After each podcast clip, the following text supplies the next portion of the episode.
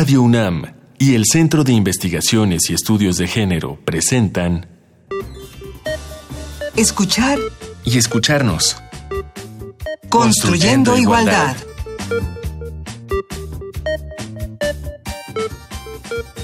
Bienvenidas y bienvenidos. Esto es Escuchar y Escucharnos. Vamos a construir igualdad. Nuestro tema de hoy es violencia en el noviazgo y redes sociales y en este programa les presentaremos la primera parte de este tema porque bueno, es un, un, tema muy amplio y no queremos que nos falte tiempo para discutirlo. Están con nosotros hoy nuestras invitadas son la doctora Aletia Fernández de la Reguera, ya es conocida nuestra en estos micrófonos. Aletia, ¿cómo estás? Bien, bien, muchas gracias. Aletia es socióloga, investigadora del CIEG y sus líneas de investigación son género, migración y violencia de género. Y nos acompaña hoy también la doctora Janet Trejo. Janet. Hola, ¿qué tal? Muchas gracias por la invitación. Bienvenida, gracias a ti. Janet es doctora en Ciencia Social por el Colegio de México, ha sido profesora titular en la UAM Xochimilco, profesora invitada en la Universidad Autónoma de Barcelona. En esta misma universidad realizó una estancia postdoctoral en el Gabinete de Comunicación y Educación y también hizo una estancia postdoctoral en el Instituto de Investigaciones Sociales de la UNAM. Actualmente es investigadora de tiempo completo en el Instituto de Investigaciones sobre la Universidad y la Educación en la UNAM. Sus temas de investigación son alfabetización mediática y digital en México, participación política juvenil y la televisión pública en México. Pues comencemos con nuestro tema del día. En este país según el INEGI, tres de cada cinco mujeres sufren violencia de género o han sufrido violencia de género. Uno de los tipos de violencia es la violencia por parte de la pareja y es uno de, las, de los principales agresores hacia las mujeres. Iremos desmenuzando en este programa cifras, tipos de violencia, la relación de la violencia y las redes sociales. Y pues bueno, ¿qué les parece si para comenzar vamos a escuchar una introducción para, para el tema? La última encuesta nacional sobre la dinámica de las relaciones en los hogares 2016 muestra que en México el 66.1% de las mujeres de 15 años y más han enfrentado al menos un incidente de violencia por parte de cualquier agresor alguna vez en su vida y que el 43.9% de las mujeres han sufrido violencia por parte de su actual o última pareja, esposo o novio, a lo largo de su relación. Además, en los espacios públicos o comunitarios, el 34.3% de las mujeres han experimentado algún tipo de violencia sexual. Estos datos muestran que la violencia de género es un fenómeno social y cultural complejo que sucede no solo por el hecho de ser mujer, sino como consecuencia de vivir en una sociedad que naturaliza la dominación masculina a través de prácticas y representaciones socioculturales basadas en el predominio de la heterosexualidad, los estereotipos de género y la desvalorización de lo considerado femenino. El noviazgo es una etapa en que se presentan conductas abusivas entre los y las jóvenes, donde la violencia está menos diferenciada por género debido a que aún no se adoptan los patrones de abuso en los adultos. Sin embargo, en el noviazgo, las mujeres tienden a sufrir una violencia más severa y los varones una violencia moderada. Hoy hablaremos sobre la violencia de género, los tipos de violencia y específicamente qué es la violencia en el noviazgo y cómo afecta a los y las jóvenes. Aletia, ¿podrías definirnos qué es violencia para saber de qué estamos hablando?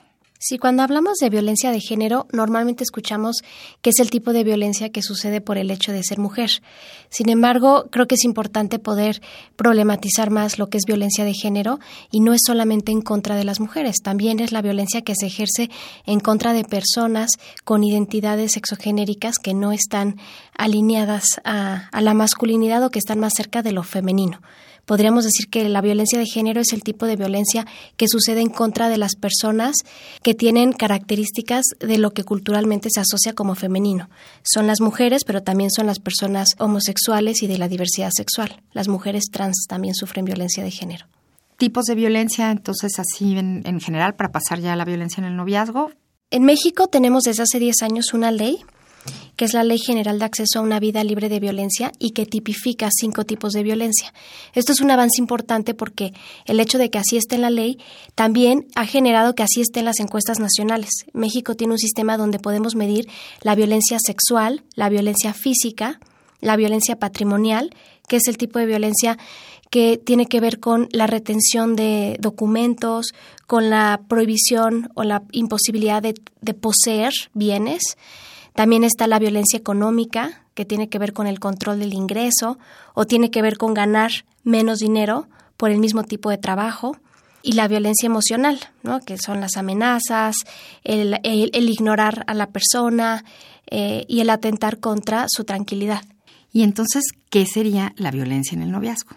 La violencia en el noviazgo está definida como porque sí hay que diferenciarla de lo que es la violencia de género, es una forma de violencia de género que sucede entre jóvenes, es decir, la característica que tiene a diferencia de la violencia doméstica es que sucede en formas de relaciones íntimas que no implican la convivencia, no hay un vínculo marital, pero está definida como cualquier conducta abusiva o cualquier conducta que pueda generar daño que tenga el potencial de dañar física, sexual o emocionalmente a la persona, dentro de una unión, una relación íntima, por decirlo así.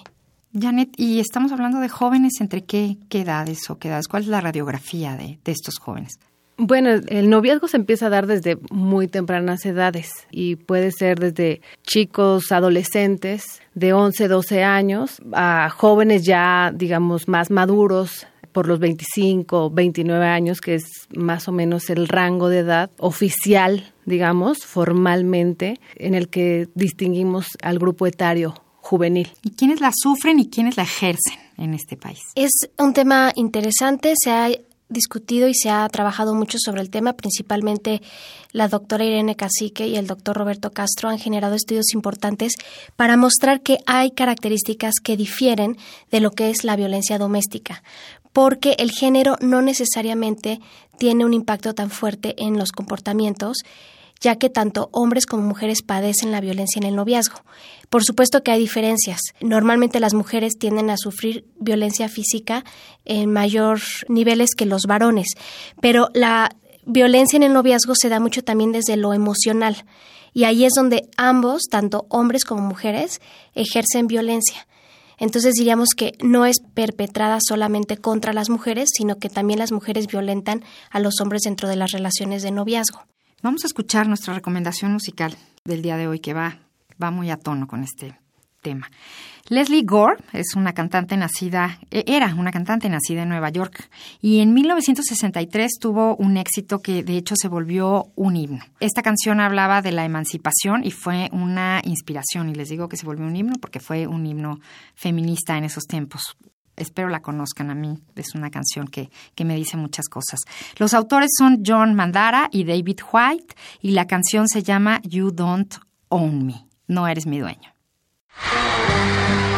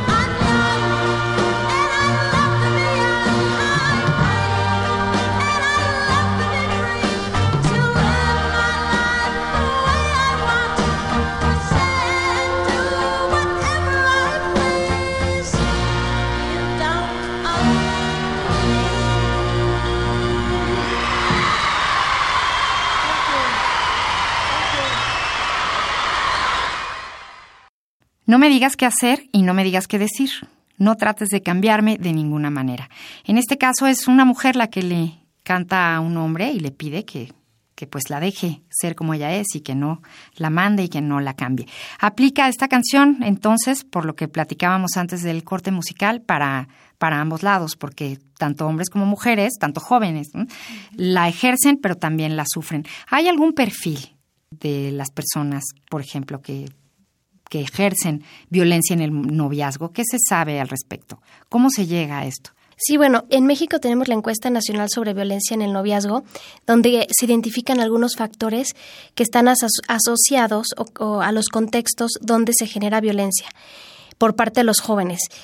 Tienden a ser más violentos aquellos jóvenes, mujeres u hombres que han vivido violencia en el entorno familiar sí, que fueron violentados de niños y sobre todo entender que es una cuestión social y cultural que está muy asociada, por ejemplo, a todo este tema del amor romántico, a estos ideales de son de las primeras relaciones en las que participan y no saben muy bien dónde ubicarse en el ideal de qué hacer por ese amor, ¿no? Lo vemos todo el tiempo en las canciones. Entonces, bueno, hay un contexto cultural que está asociado, pero sí, el, diríamos, el perfil, bueno, sí tiene que ver con también el consumo de drogas y alcohol.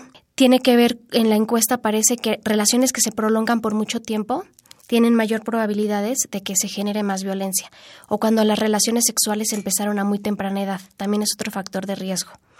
Y del lado del victimario, pues ser una persona con baja autoestima, ser una persona que también está en entornos de violencia de tal forma que se van naturalizando estos comportamientos abusivos en la familia y en la escuela. Eso sí es bien importante también entender el entorno escolar asociado a las dinámicas que se generan ya en las parejas de noviazgo. ¿Qué pasa en la escuela?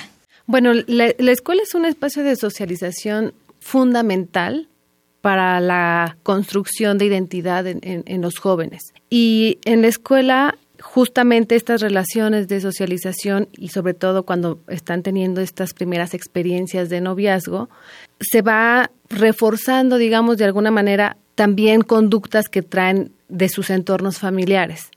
Por un lado, y, por otro lado, se van también adquiriendo o, socializando otros, otras conductas que, dentro del espacio escolar con los otros compañeros. Es decir, es un espacio en donde convergen distintos sujetos y esos sujetos a su vez tienen entornos particulares, entornos familiares específicos que si están llenos o están cargados de violencia, los llevan a la escuela y en la escuela se reproducen y quizás se potencialicen.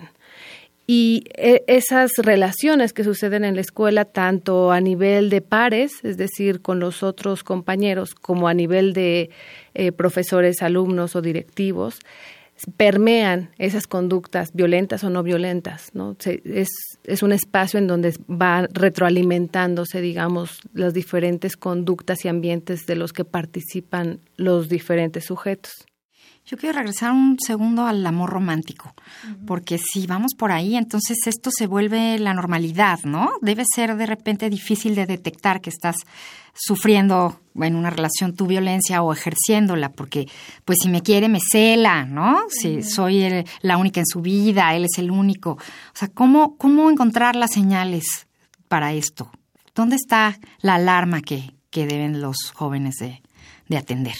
Sí, pues es un tema que normalmente tanto padres de familia como docentes y los mismos jóvenes a veces se desconoce un poco cuál, cuáles son los límites, dónde empieza la violencia y dónde son comportamientos de la relación. Vivimos en una cultura donde se nos ha enseñado desde muy pequeños que amar duele, ¿no? Y lo escuchamos en las canciones, lo vemos en las películas, e inclusive hasta, yo diría, en las caricaturas, en las películas de niños. Entonces hay una socialización donde tenemos muy arraigado el tema de lo que se hace por amor. ¿Dónde empieza la violencia? Bueno, tiene que ver mucho en comprender cómo se da la violencia emocional. Es decir, todo este control sobre si no me si me dejas me puedo hacer daño, ¿no? O sea, las amenazas que hay o me voy a ir con otra persona si no haces lo que yo quiero o empezar a controlar sobre todo las actividades que hace la persona, inclusive si estudia o si trabaja controlar su agenda, controlar su teléfono, sus redes sociales. ¿Cuándo se vuelve violencia? Cuando ya es un tipo de celos ya muy reiterados. A veces los chavos se ríen cuando hacemos estas pláticas con ellos y dicen, ay no, si ya checaste mi celular, ya estoy sufriendo violencia. Bueno, si es algo que es reiterado y que ya está convirtiéndose en una situación de control sobre la otra persona, ya son dinámicas violentas dentro de la pareja. Ya no es nada más me cela porque me quiere, ya está obstruyendo mis espacios de amistades, mis, mis actividades, mis relaciones con inclusive con mis familiares, ¿no? Claro, se trata como de identificar los límites que, que uno, uno individualmente va poniendo en juego con, las, con la otra persona, con la pareja, ¿no?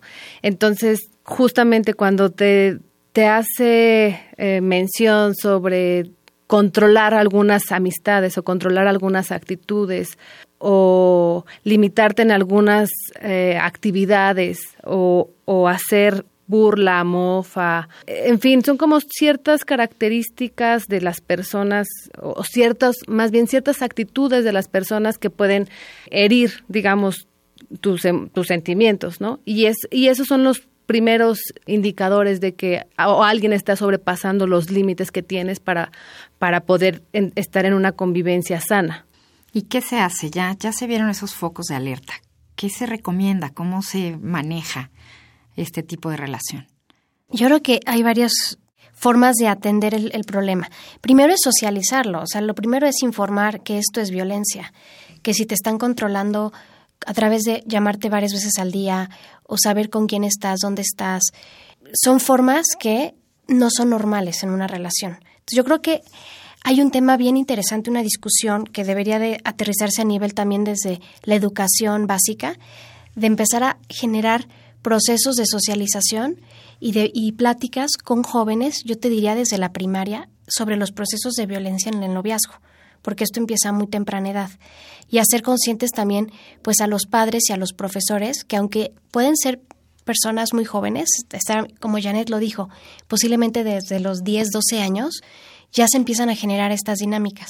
Yo diría informar y sobre todo dar canales para que los jóvenes lo expresen. Eh, muchas veces da miedo también decirlo, ¿no? Y afrontar lo que sí están viviendo esto, porque para, para muchos, en muchos contextos te da mucha seguridad también tener una relación.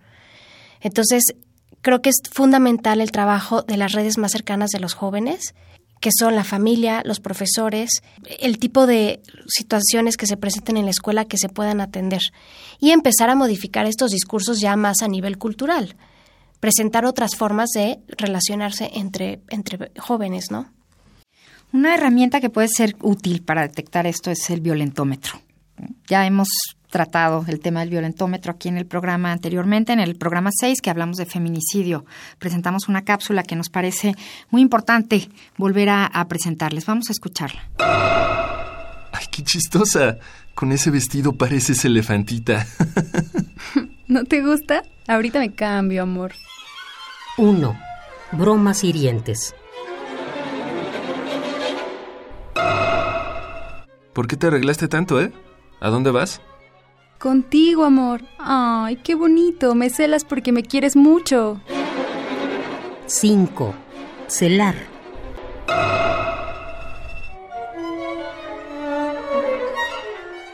Ay, no.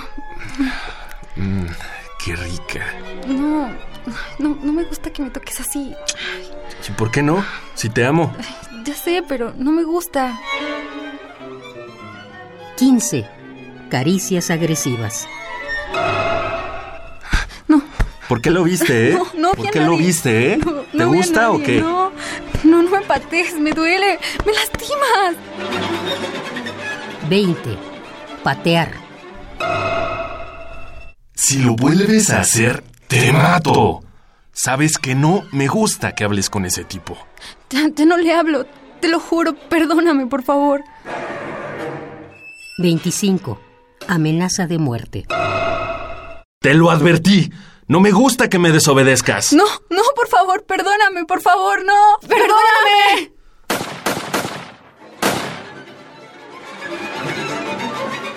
30. Asesinar.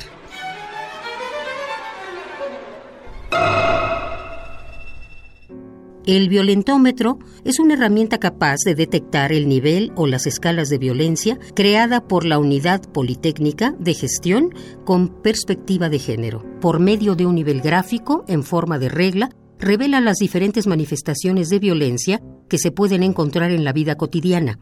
A través del violentómetro se puede conocer y detectar si la violencia con la que se vive es de manera consecutiva o son casos esporádicos, pero que también son dignos de analizarse con precaución. Por el rango de edades que nos comentaste, Janet, por supuesto que las y los jóvenes están inmersas en las redes sociales. Los vemos y las vemos con su teléfono, ¿no? Es la manera de comunicarse, la manera de convivir, ¿no? De ser con sus pares. ¿Qué papel juegan las redes en la violencia en el noviazgo? Pues las redes son una herramienta de comunicación fundamental en, la socialización, ¿no? Y, justo como lo dices, para los jóvenes es fundamental. Ellos nacieron ya con, estos aparatos y, con muchas de las redes que ahora conocemos y son su principal eh, fuente de información y también su principal fuente de comunicación o herramienta de comunicación. Y se utilizan, por supuesto, muchísimo para el enamoramiento, eh, la conquista, las amistades y el mismo noviazgo. Entonces, el coqueteo también está dentro de, digamos, de, la dinámica que se puede establecer entre dos personas que, que están como queriendo relacionarse eh, amorosamente. ¿No? Entonces, las redes sociales eh, o las redes sociodigitales son estas herramientas que permiten esa comunicación. Es decir, antes existían las cartas o las postales. El teléfono. El teléfono, claro. Ahora existe el WhatsApp, ¿no? Existe Facebook, existe Twitter, existe Snapchat. Y son esos otros soportes eh, mediante los cuales los, los chavos se comunican, se expresan y, justamente les sirve para eso, para todo lo que mencioné hace rato, eh, para, para hacer toda esta labor de convencimiento y de coqueteo, ¿no? De, interacción con el otro que me permita conquistarlo o conquistarla y generar esta relación amorosa o, o potenciar eh, mis posibilidades para poder tener una relación con la persona que, quiero. Incluso también puede ser a nivel amistoso, pues, ¿no? Pero sí son estos, son herramientas, son soportes distintos donde se manifiestan las intenciones amorosas también de, los chavos de, estas épocas. Pero también son la manera de vigilar, la manera de, de acosar, ¿no? Exacto. O sea, también las herramientas también tienen una, una doble una doble cara, digamos, ¿no? Eh, un martillo te puede servir para, para clavar un clavito y poner un bonito cuadro de, de pintor que te guste más.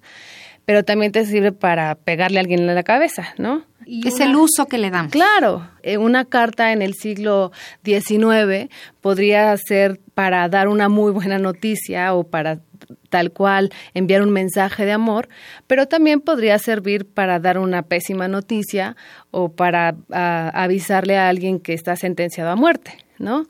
Entonces es básicamente lo mismo con las redes sociales. El WhatsApp, el Facebook, también sirve para controlar, vigilar, amenazar, hostigar, ¿no? También esos son usos que se les puede dar y que vemos con frecuencia eh, en estas relaciones de violencia que se generan entre dos personas que pueden tener una relación amorosa o que están iniciando o que están ya eh, desde hace un tiempo. ¿Cómo hacemos? No podemos ni aislarnos nosotros ni aislarlos a ellos. ¿Cómo prevenirlos? ¿Cómo reeducarnos todos en el uso de las redes sociales con respecto a la violencia? Es un tema muy complicado. Sí creo que tiene que ver con generar herramientas y estrategias para el autocuidado también en redes. Y como dice Janet, son espacios donde se pueden también encontrar posibilidades de apoyo. ¿No? Redes justamente de, de, apoyo para personas que están viviendo ese tipo de situaciones, pero también pueden ser los lugares de mayor amenaza ¿no? y, de mayor vulnerabilidad. Creo que es un reto como sociedad eh, generar canales para poder pensar en nuevas formas de protegernos en, en las redes.